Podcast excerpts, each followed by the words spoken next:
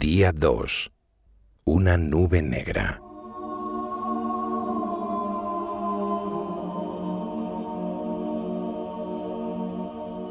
Una abuelita muy mayor me ha despertado.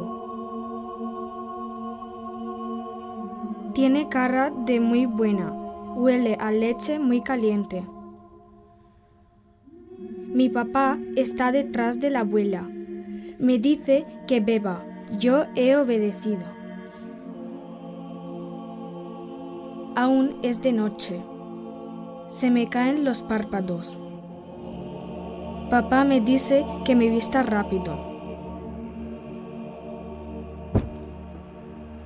Estoy en el coche otra vez. Creo que me voy lejos. Empiezo a escuchar un señor en la radio que dice que las tropas rusas ya están en el norte. Yo vivo en el norte. Ahora entiendo algo.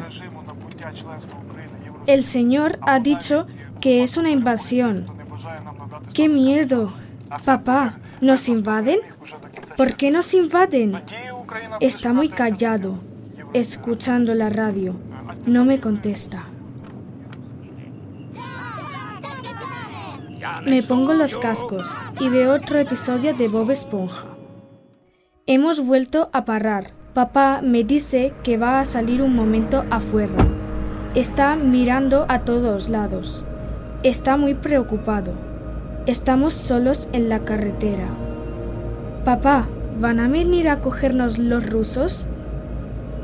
Es muy temprano, pero empiezo a ver algo de luz. A lo lejos Veo unas luces acercándose. Parece un coche. A lo mejor es un amigo de papá. Es una furgoneta azul. Se ha bajado un señor con barba. Está vestido de colores verdes. Lleva una ametralladora. No quiero que haga daño a papi.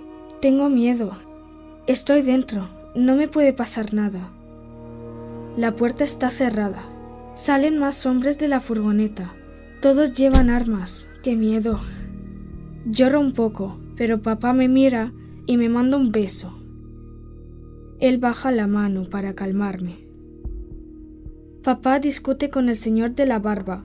Papá dice que no con la cabeza todo el tiempo. Parece que no quiere hacer lo que el señor le dice.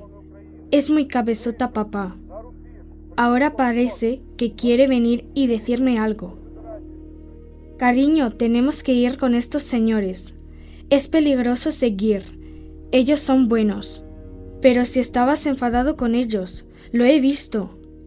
No, mi vida, con ellos no estoy enfadado, pero tenemos que ir con ellos.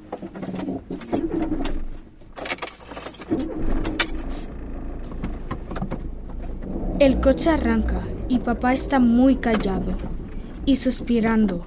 A veces me mira por el retrovisor con mucha preocupación. La furgoneta sigue un camino que lleva a una carretera mucho más grande que la que seguimos ahora. Es ya de día y el campo de trigo se ve con nubes que parecen animales.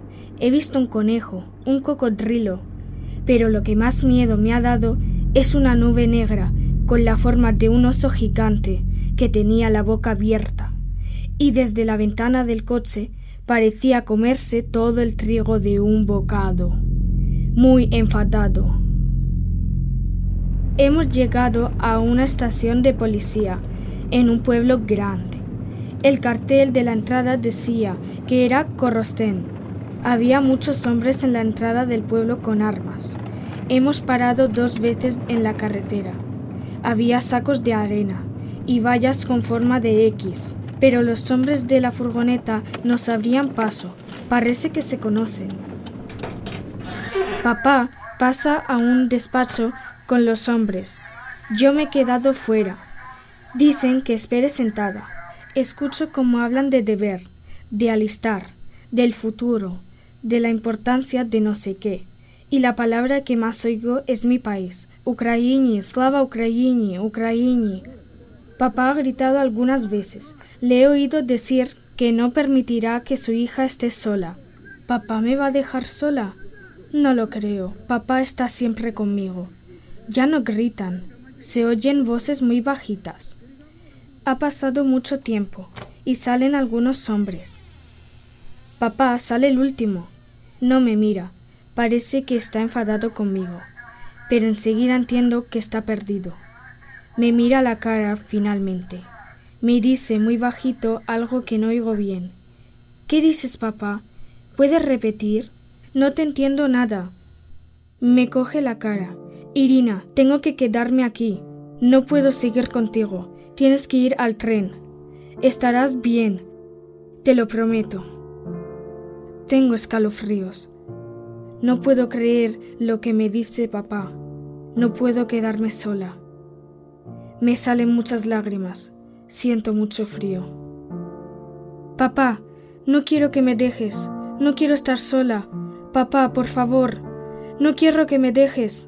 Papá, papá.